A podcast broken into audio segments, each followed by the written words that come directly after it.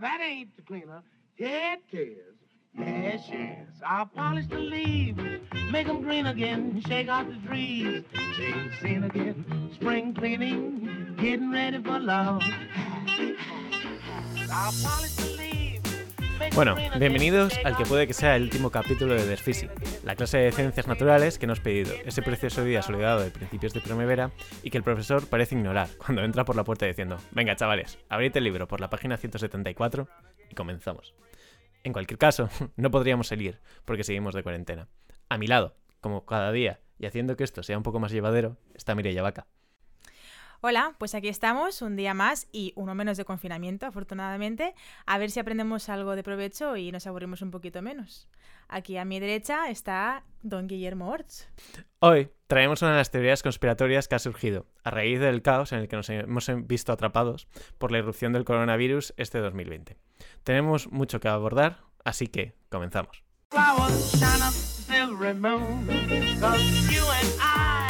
Pues entramos ya en la polémica. Hace unas semanas saltaron a los titulares de algunas revistas, como The Verge, la noticia de la quema de antenas de telefonía de 5G en distintas ciudades de Inglaterra, así como el hecho de que se ha estado increpando a los técnicos que han ido a repararlas o instalar nuevas antenas. El motivo que ha proporcionado estos actos vandálicos ha sido la aparición en redes sociales de teorías conspiratorias, que relacionan este tipo de tecnología con la aparición de la actual pandemia de coronavirus o COVID-19. El hecho de estar encerrados en casa todo el día por una enfermedad que no comprendemos muy bien nos da por una parte tiempo de sobra para pensar y por otra parte nos crea incertidumbre y un poco de miedo a lo desconocido. Si a esto le sumamos todos los bulos que nos llegan cuando leemos determinadas páginas de Internet, esto solo hace que acrecentar nuestro malestar. A todo esto hay que añadir las campañas de apoyo que este tipo de informaciones están teniendo por parte de algunos personajes públicos en sus redes sociales, como por ejemplo el actor Woody Harrison, o sin irnos más lejos, a nivel nacional tenemos al cantante Miguel Bosé. Así que vamos a dividir este problema en tres partes diferentes. Por un lado, explicaremos qué son las redes 5G, cuáles son sus características y qué tecnología se utiliza. Después explicaremos en qué consiste el coronavirus, qué lo diferencia de otras enfermedades que ya conocíamos y que debemos tener en cuenta. Y por último, intentaremos relacionar los dos puntos anteriores, ver en qué se basan estas teorías conspiratorias y ver si hay evidencias científicas que las sustentan o no. El 5G, como sus siglas indican, es la quinta generación de tecnología de redes móviles. Este es un paso más en la evolución de la red global de telefonía, que con cada nueva generación ha ido añadiendo nuevas funcionalidades. La primera generación fue la que permitió hacer el salto de las líneas de telefonía fijas a lo que conocemos hoy como la red móvil. La segunda generación introdujo la mensajería móvil, más conocida como los SMS. Con la tercera generación se abrió la posibilidad de navegar por Internet, con velocidades limitadas, una carga un poco lenta de las páginas, pero que supuso ya el comienzo de los smartphones y las aplicaciones que conocemos hoy en día. Y ya la cuarta generación, o 4G, es el sistema de comunicaciones que tenemos actualmente, que aumentó significativamente las velocidades de navegación y que ha impulsado el uso intensivo del teléfono móvil a los niveles que conocemos actualmente y el estilo de vida que, que llevamos. Por último, llegamos al 5G, es el estado del arte actual que principalmente se va a traducir en un aumento de las velocidades de navegación y en un incremento notorio en el número de dispositivos que van a poder estar conectados simultáneamente a la red. Y el 5G, Guillermo, ¿por qué es necesario ahora mismo si con el 4G parece que vamos bien? Bueno, uh, nunca llega a ser una cosa necesaria, no es un, un, bien de primera necesidad, sino que hay una serie de factores que lo que hacen es que la industria o el desarrollo tecnológico pidan que, se desarrollen estas nuevas tecnologías, aparte del propio desarrollo de ella. La aparición del 5G está impulsada por dos motivos principalmente. Por un lado, los esfuerzos que está haciendo el sector del automóvil por impulsar el vehículo autónomo en los próximos años, teniendo un target original que iba a ser el 2020, pero bueno, que se va a postergar a 2025 para ver los primeros coches con una autonomía suficiente y ya para llegar a un nivel 5 de autonomía estamos hablando de unos 10 años de desarrollo. Por otro, la expansión de, del IoT, Internet of Things, con sus siglas en inglés. Que Internet está... de las cosas, ¿no? Sí. que está haciendo que desde hace años cualquier dispositivo de tu casa sea un pequeño ordenador conectado a Internet. Como puede ser pues, tu reloj, tu tostadora y cada vez más aparatos que no sospechamos que empiezan a estar conectados y sobre todo um, dando datos de nosotros, de nuestros hábitos, de nuestras costumbres y de para qué los estamos utilizando. Esto son factores que van a suponer que de aquí a unos pocos años el número de dispositivos conectados a la red se dispare, una cantidad de dispositivos para que la red actual de 4G no está preparada en absoluto. ¿Y por qué dices que no está preparada la red de 4G? Pues, a ver, al final hay un concepto que es el de interferencia, pero bueno, imaginemos que estamos en una fiesta. Esta fiesta pues se celebra en, un pequeño bar y estamos intentando tener una conversación entre, entre tú y yo. Esto realmente, pues, como ya lo sabes, e-, es, realmente complicado porque tienes la música de fondo, hay un montón de gente, que al final, pues, hace que acabes chillando. Para poder solucionarlo, la verdad es que al final siempre hay dos opciones. Una es, o reducimos el número de personas que hay en la sala, por lo tanto, pues hay menos ruido ambiente, menos conversaciones y podemos tenerla nosotros. O, como alternativa, buscamos una sala más grande, donde con el mismo número de personas, al estar más repartidas en el espacio, hagan menos interferencia entre ellas. Esto es lo mismo que está pasando actualmente con los dispositivos móviles que tenemos. Para permitir que muchos dispositivos estén conectados simultáneamente a la red, el rango de frecuencias en las que operan se ha de emplear, igual que estábamos ampliando la sala en la que nos encontramos. Aquí donde entra en juego la primera de las tecnologías en las que se basa el 5G. Las ondas milimétricas. Para dar espacio a esos dispositivos sin que caiga la calidad de conexión, se ha de trasladar la transmisión de señales a un nuevo espacio del espectro electromagnético, que usen frecuencias mayores que las que han sido utilizadas hasta ahora por los dispositivos móviles. Las ondas milimétricas lo que hacen es retransmitir en frecuencias comprendidas entre los 30 y los 300 GHz, a diferencia de las que tenemos actualmente. Una pregunta, ¿las ondas milimétricas de las que estamos hablando son lo mismo que ondas microondas? Sí, las microondas se llaman porque son eh, micro y realmente hacen referencia a la longitud de, de onda. Digamos que las microondas están dentro de las ondas milimétricas. Sí. Ajá, vale. Bueno, este rango de frecuencias es lo que se conoce pues como el, ancho de banda, es decir, teníamos entre 30 y 300 GHz. Dentro de esos, de esos dos límites vamos a tener pues todas las frecuencias que estén comprendidas. Este mm, tipo de señales, como te comentaba, se llaman milimétricas porque su longitud varía entre 1 y 10 milímetros, en comparación con las ondas actuales que miden decenas de centímetros. Hasta ahora, más o menos, solo las comunicaciones por satélite y los sistemas de radar utilizaban estas señales, además de pues, el horno microondas que tenemos en nuestra casa.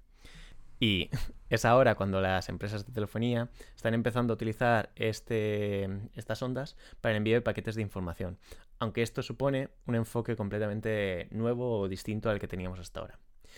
Y es que realmente hay un gran inconveniente con las ondas milimétricas, y es que éstas no pueden viajar de una forma tan fácil a través de los obstáculos, como por ejemplo pues, los edificios o cualquier obstáculo que se puedan encontrar en, su recorrido. Por lo mismo que de vez en cuando a ti pues, te llega el mal, el, el wifi mal cuando estás, cuando estás en casa.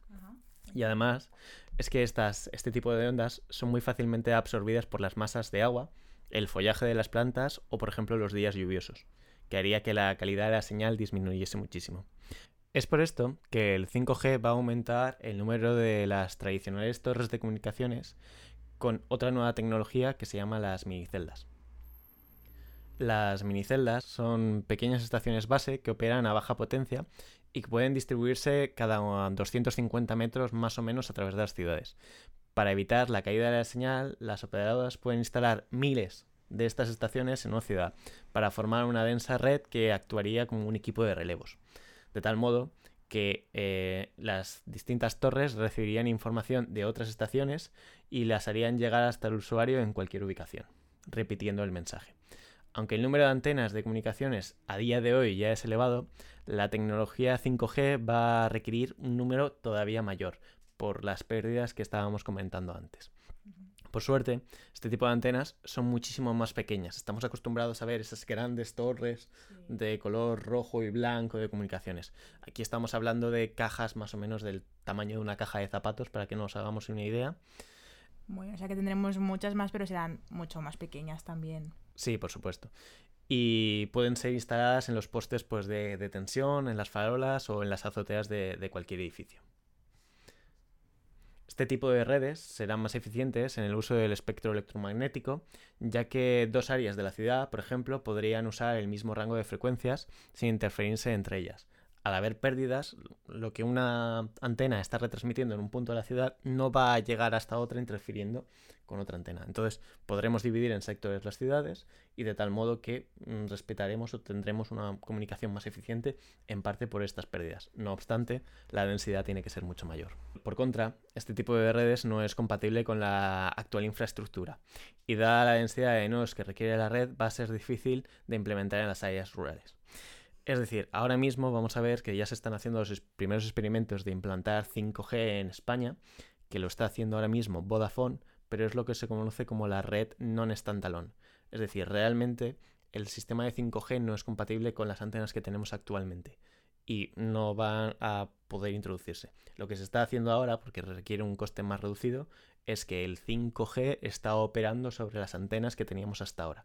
Lo que pasa es que esas frecuencias no son las ideales y no estamos consiguiendo las ventajas que o todas las ventajas que, puede ofrecer el, 5G.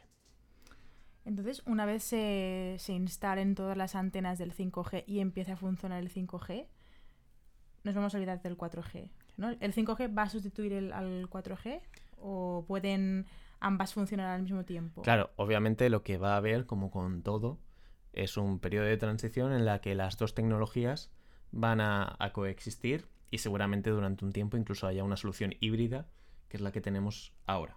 El 3G y 4G. Sí, y luego, por ejemplo, el 5G operando en standalone y operando como non-standalone. Es decir, 5G que funcionará sobre la infraestructura actual con de rendimientos y luego un 5G que empezará a operar sobre las antenas que vayan instalando poco a poco. Porque esto va a suponer un coste muy elevado pero bueno, es lo mismo que está pasando, por ejemplo, con el vehículo eléctrico. Tú no pasas de vehículo de gasolina a vehículo eléctrico y de repente en el año 2021 todos los coches son eléctricos. Hay un periodo de transición donde vamos viendo que los porcentajes poco a poco irán cambiando y la gente pues irá haciendo la migración. Sí, yo lo pensaba más por esto que has comentado de que las zonas rurales va a ser mucho más complicado que llegue la que llegue el 5G. Entonces, ¿hay alguna solución híbrida 4G, 5G para este tipo de poblaciones más rurales? No, de hecho es una de las desventajas del 5G, por ejemplo, que al final lo que va a hacer es aumentar la diferencia entre las zonas urbanas y las zonas rurales. A día de hoy ya hay problemas para hacer que sistemas más tradicionales de Internet estén llegando a las zonas rurales y al final este sistema está pensado para zonas urbanas muy densas. Se habla de que el 5G vas a al final exponer el mundo entero a radiación por la gran cantidad de antenas, pero realmente a nivel económico no es viable. Y lo que va a suponer al final es que las distancias que existen entre los núcleos urbanos y las zonas más rurales se, se acrecente. Así que bueno, eso no es uno de los puntos de, de partida. Bueno, en cualquier caso, para poder sacar provecho de la gran cantidad de antenas que va a haber, otra nueva tecnología es la que entra en juego, que es el Massive MIMO. El Massive MIMO eh, básicamente es que las actuales antenas de 4G que gestionan el tráfico de dispositivos móviles cuentan con, 12 puertos. Es decir, tiene 8 puertos que sirven para transmitir información y 4 para recibirla.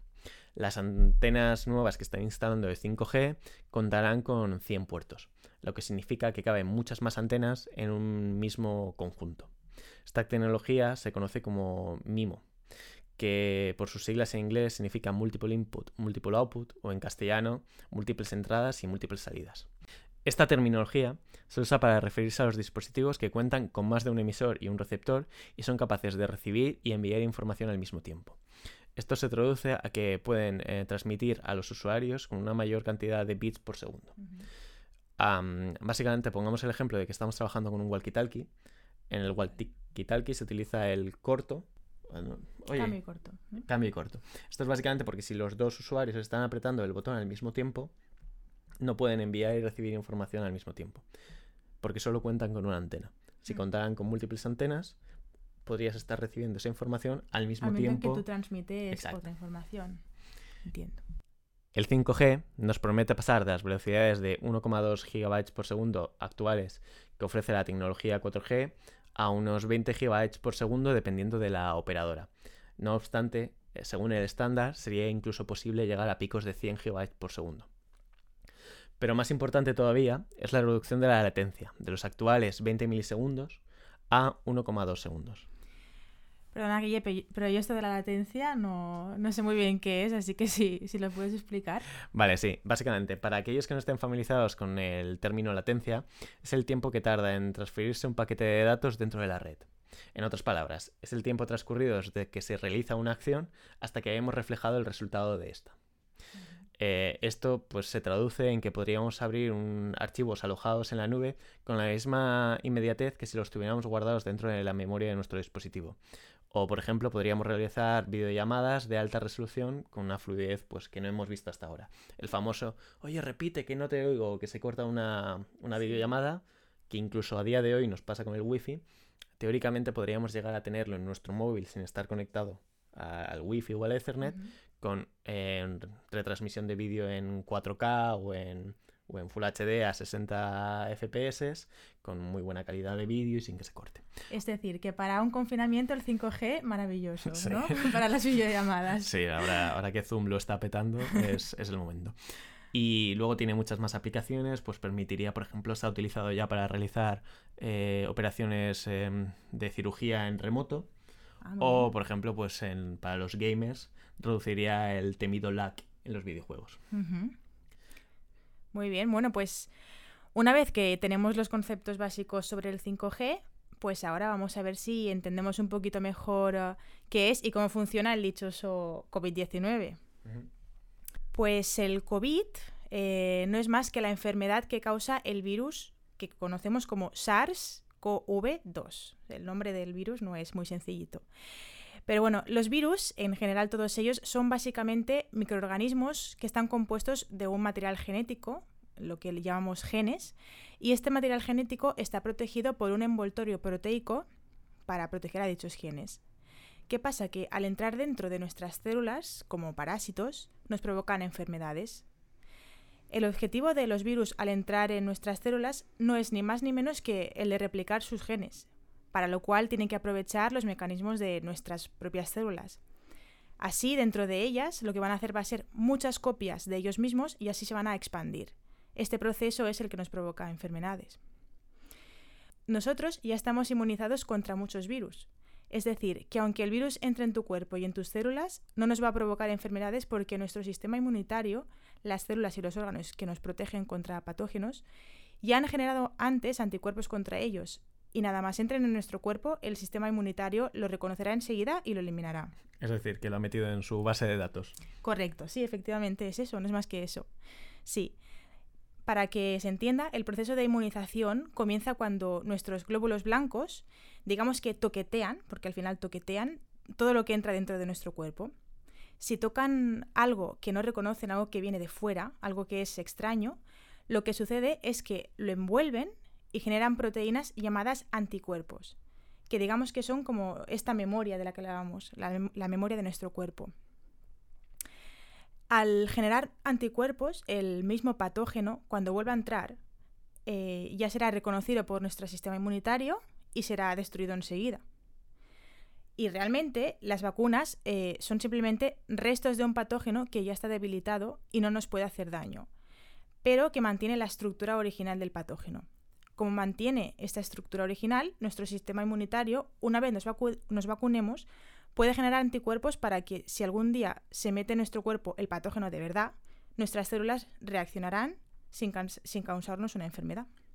Entonces, ¿me estás diciendo que eso que nos meten en el cuerpo es lo que está intentando matarnos? a ver, bueno, tanto como matarnos. A ver, sí, las vacunas son son el, mismo patógeno, el que nos provoca la enfermedad. Lo único que, está debilitado no te va a hacer daño nunca. Simplemente sirve para que tu cuerpo sea capaz de reconocer estructuralmente a este patógeno y que cuando una vez eh, nos infectemos de verdad podamos reaccionar a tiempo y no desarrollar ninguna enfermedad. Pero claro, para poder generar una vacuna se necesita que, las, que los investigadores e investigadoras estudien la estructura del virus y sus puntos débiles. Este proceso es muy largo y si además sumamos que la investigación, por desgracia, no es la prioridad de nuestro Estado ni de muchos Estados, pues las cosas aún van a ser más lentas. La razón de este confinamiento no es ni más ni menos que eso, el SARS-CoV-2 o el SARS-CoV-2 em, es un virus que en 2019 pasó de afectar solo a animales a pasar a personas. Esto es lo del pangolín, ¿no? Sí, exacto, o el murciélago, no está claro, pero ha habido un animalejo que ha sido el intermediario entre, entre los animales y, los humanos. ¿Y esto ya había pasado? Con otras enfermedades sí, esta no es la primera. Hay bastantes enfermedades que han pasado de, animales a, humanos. Este es un proceso que, que pasa, sí. Como esto ha pasado hace nada, aún no tenemos vacuna. Además, el virus se expande con bastante rapidez. Mucha gente lo pillará y no se dará ni cuenta, pero para otras personas este virus supone un riesgo más alto ya que afecta al sistema respiratorio. Se esparce tan rápido que los hospitales están saturándose con personas que han tenido complicaciones debido al COVID. Por eso es importante no salir de casa y si lo hacemos con todas las precauciones posibles, para evitar contagiarnos o que nos contagien y saturar aún más a las, a las entidades sanitarias, que realmente lo que está empeorando esta situación. Pero no hay que tenerle miedo al virus. Al final lo controlaremos. Un punto bueno del virus es que no está mutando demasiado deprisa. Cuando hablamos de mutar nos referimos a que los genes del virus no cambian mucho con el tiempo. El resultado de esto es que su estructura tampoco, y entonces los anticuerpos que generamos ahora, cuando nos inmunicemos nosotros mismos o a través de la vacunación, durarán y el virus será controlado. Ah, entonces es por eso que todos los años hay una vacuna de la gripe. Claro, debido a las mutaciones, em, cuando, las, cuando las mutaciones son, tienen un rango de aparición muy rápido, eh, tenemos que vacunarnos más para seguir siendo inmunes a, los virus. Esta es la diferencia fundamental entre el COVID-19 y el SIDA. Para que os hagáis una idea, el COVID-19 em, solo ha sufrido de 4 a 10 variaciones genéticas entre la versión que apareció en la región de China de Wuhan y el, que se está ahora expandiendo en Estados Unidos. Esta, información eh, la, comentó Peter Thielen, un bioquímico de la Universidad de, de John Hopkins. Em, esta tasa de mutación está lejísimos del virus del, VIH, del el virus de la inmunodeficiencia humana o SIDA, que es de los virus con más capacidad de mutación que existe. Y entonces, em, entrando ya un poco en lo que ha sido el, debate y de los mitos y de todas estas discusiones que ha habido más en, Internet, Mm, si nos metemos en, paranoia, en conspiranoia, ¿es posible que este virus realmente sea sintético? Es decir, que lo haya hecho el, ser humano. Bueno, em, si entramos en un universo de conspiraciones y complots, bueno, uno puede pensar que, sí, que el virus es sintético, es decir, que ha sido creado por algún científico loco que quiere destruir la humanidad. Pero esto no se sustenta. Em, el 17 de marzo eh, salió en Nature Medicine un artículo en el que se explica que la evolución de las proteínas del virus solo serían posibles por selección natural. Además, si se quisiera generar un virus dentro de un laboratorio, se crearía a partir de un esqueleto de un virus que ya es conocido y que se sabe que es efectivo dentro de los seres humanos. Pero este no es el caso del coronavirus. Eh, la secuencia del virus es bastante novedosa. Así que, en resumidas cuentas, no parece que el virus pueda haberse originado dentro de un laboratorio. Es decir, que a día de hoy realmente no tenemos la tecnología que nos permitiría crear un virus tan novedoso, por así decirlo. Sí, sí, es, es bastante improbable que, que, este virus haya sido formado dentro de un laboratorio por, para destruir la humanidad. Vale. Y luego, pues ya entrando un poco más en el conflicto, o si juntamos el concepto de 5G con, el COVID, una de las teorías que más he visto que más he encontrado es el comentario de que la radiación del 5G es perjudicial para la salud. ¿Es esto posible? Bueno, pues a día de hoy no hay evidencias científicas que confirmen que las ondas 5G son perjudiciales para la salud. La IARC o la Agencia Internacional de Investigación contra el Cáncer, eh, clasifica a estas ondas dentro del grupo 2B de, carcinógenos siendo el grupo 1 el agente carcinógeno, un agente, que, se sabe que es carcinógeno para los humanos, y siendo el nivel 3 no clasificable en cuanto a su capacidad carcinogénica. Vale, y nosotros nos encontramos en el, bueno, las ondas del 5G se encuentran en el término medio, en el nivel 2. Sí, sí, medio bajo, digamos, porque está el nivel 2B, que es eh, un posible agente carcinógeno y está luego el 2A, que es un eh, probable efecto eh, agente carcinógeno. Em, así que, bueno, dentro de, de, esta categoría del 2B hay muchísimos compuestos como pueden ser el café, componentes del café o de la carne roja. Dentro del tipo 1, sin embargo, los que sí que sabemos que son eh, carcinógenos, tenemos agentes como la polución ambiental, la carne procesada, la radiación solar, el tabaco, es decir, cosas muy cotidianas. No hay, que, no hay evidencia científica que corrobore que las ondas 5G provocan cáncer. Así que, en resumen, yo creo que deberíamos temer mucho más al aire que respiramos en las ciudades que a este tipo de ondas. El tipo de radiación que está dentro del grupo 1 son las ondas ionizantes, que sí que son eh, carcinógenas, pero no las, las del 5G, que son no ionizantes. ¿Y qué diferencia hay o qué sería una onda ionizante? Pues uh, mira, la radiación ionizante es un tipo de energía liberada por átomos en forma de ondas electromagnéticas, que son los rayos gamma o los rayos X. O también puede ser liberada en forma de partículas como las partículas alfa y beta o neutrones. Esta energía puede penetrar dentro de nuestras células. A largo plazo y también obviamente dependiendo del rango de exposición, lo que puede ocurrir es que esta energía cause mutaciones dentro de nuestros genes. Dependiendo de la intensidad de la, exposición, como, como he mencionado, se puede provocar roturas en nuestro ADN que es eh, lo que compone nuestros genes. ¿Qué pasa? Que al intentar volver a unir las cadenas de, ADN, nuestras células pueden hacerlo de una manera no muy óptima, creando secuencias de ADN nuevas que son aberrantes, que es lo que se define como una mutación. Cuando la célula va acumulando mutaciones en su ADN, el resultado puede ser que la célula muera o, en el peor de los casos, que esta célula se duplique muy rápido y que cause tumores.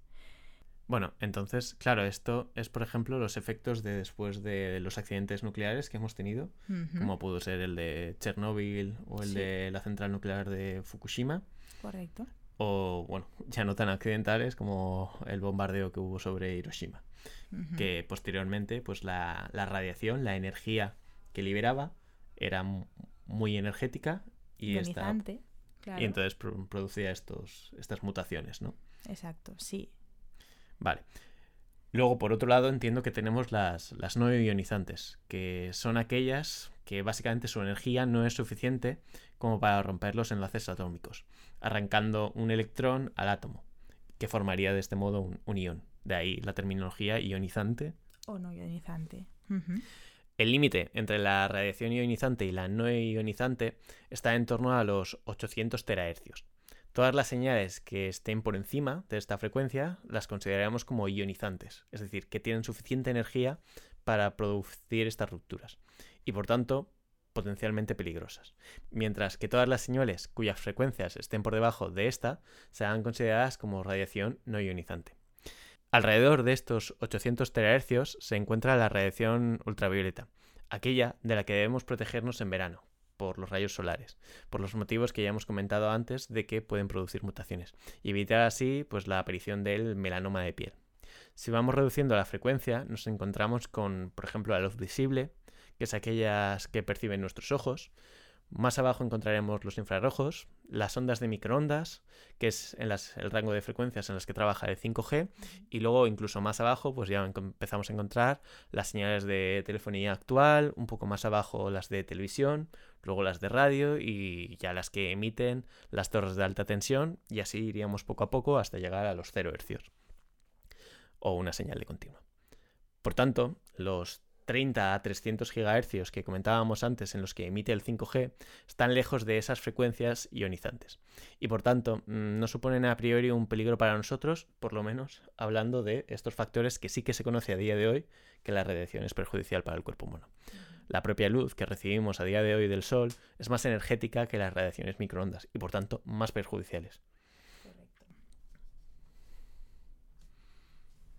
Vale, y luego tenemos ya el otro punto, que es el 5G no provoca el COVID, el 5G no provoca ninguna enfermedad directa que conozcamos o que tengamos evidencias, pero ¿puede el 5G de algún modo favorecer o debilitar nuestro sistema inmunitario de tal modo que le sea más fácil al COVID-19 atacarnos? Sí, bueno, pues eso es una... Mm, un fundamento de estas teorías conspiratorias es justo esto, es que el 5G dicen que puede favorecer el contagio del COVID-19. Em, se supone que cuando la temperatura aumenta considerablemente, el calor puede llegar a debilitarte de tal manera que tú puedes ser más susceptible a que los patógenos entren dentro de ti, mm, incluyendo al coronavirus, que es un patógeno. Este es uno de los pilares en los que se basa mm, esta teoría conspiratoria. Entonces sí que encontramos una, una, evidencias que, que, nos dicen que un aumento de la temperatura significativo podría debilitar de algún modo nuestro sistema inmunitario. Bueno, eso puede, podría pasar. Vale. Aquí es donde entra ya uno de los conceptos que sí que es cierto que las ondas milimétricas pueden elevar la temperatura de los, de los cuerpos. Como hemos comentado antes, hay dos tipos de radiación, la que es ionizante y la que no, dependiendo de sus niveles de energía. Las ondas menos energéticas no son capaces de romper las estructuras moleculares o los enlaces atómicos, y en muchos casos estos pues básicamente ni se inmutarán cuando estén sometidos a estas radiaciones. No obstante, si la señal es lo suficientemente energética, sí que puede interactuar con la estructura atómica de los elementos. Estos lo que harán es absorber esa energía recibida y lo que hará es forzar que uno de los electrones que orbita en torno al núcleo se eleve a la capa de valencia superior tras un breve tiempo, mm, lo que va a pasar al final es que la naturaleza tiende a ir al estado más estable energéticamente y entonces el electrón volverá a su orbital. Para ello, ese electrón lo que necesita es liberarse de la energía extra que posee y se deshará de ella en forma de calor. Esto es lo que hace que este tipo de señales genere calor. No obstante, el calor que genera una señal va a depender de su potencia, y las antenas de 5G, como hemos comentado antes, cuando hablábamos de sus características, son antenas que van a trabajar en un rango de baja potencia. Esto es la principal diferencia entre tu teléfono y tu horno microondas. Ambos trabajan con el mismo tipo de señales. Sin embargo, tu móvil funciona con una potencia de un vatio aproximadamente, mientras que el microondas de tu casa o suelen trabajar a unos 700 vatios es decir, 700 veces más potencia. Esto es lo que permite que uno te eh, ayude a preparar un delicioso bol de palomitas y el otro. Por otro lado, em, está la pérdida de potencia. Una de las cosas que hay que tener en cuenta es que cuando nos encontramos en un espacio abierto, la potencia recibida disminuye de forma proporcional al cuadrado de la distancia a la que nos encontramos de la fuente emisora todo esto se puede reducir diciendo que la potencia de una antena disminuye de una forma exponencial, es decir, de una forma muy elevada a medida que nos alejamos de ella.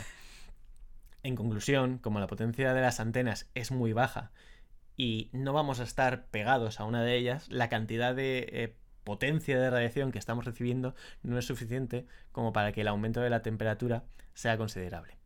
Es decir, sí, podríamos llegar a calentarnos, pero actualmente el sistema de 5G tal cual está planteado no va a hacer o no está haciendo que la temperatura corporal se, eleve de una forma considerable y por lo tanto esta teoría pierde base.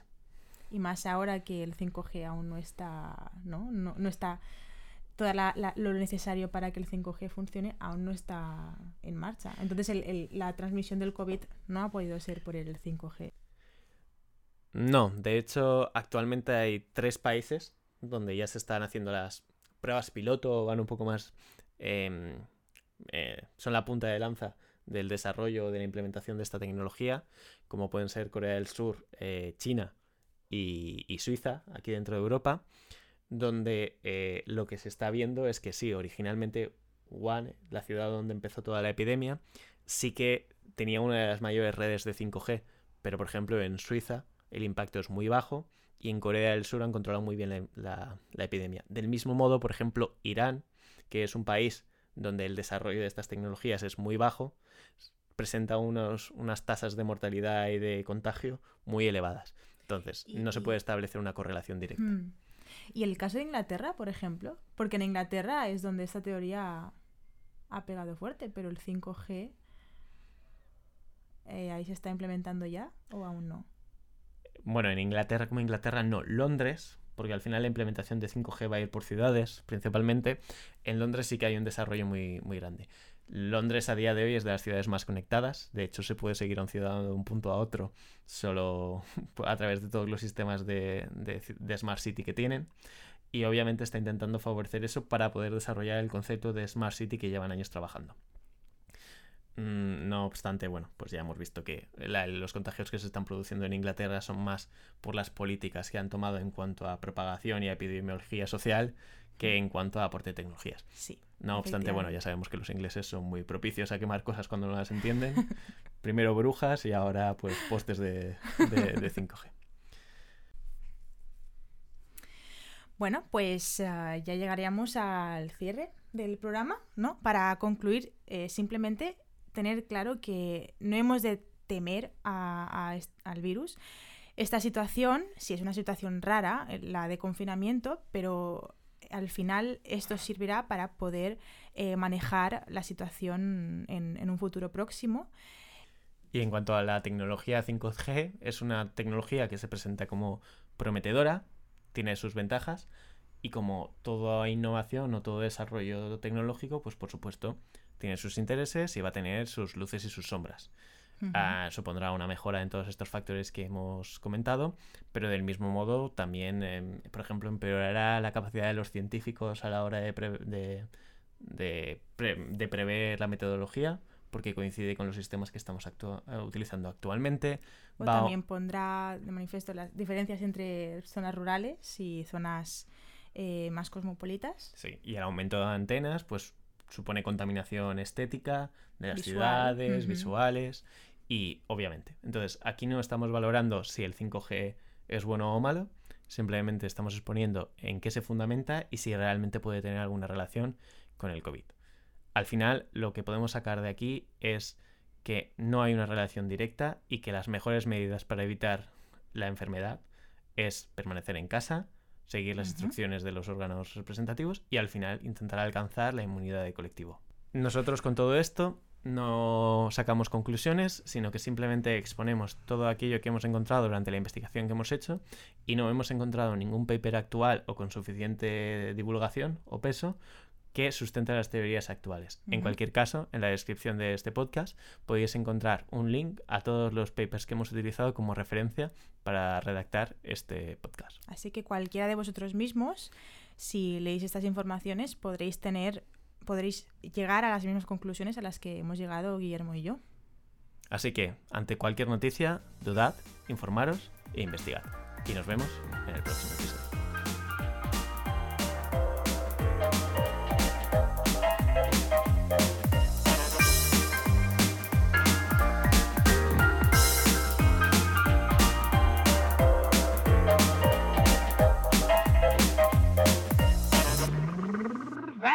cleaner. Yeah, cares. Yes.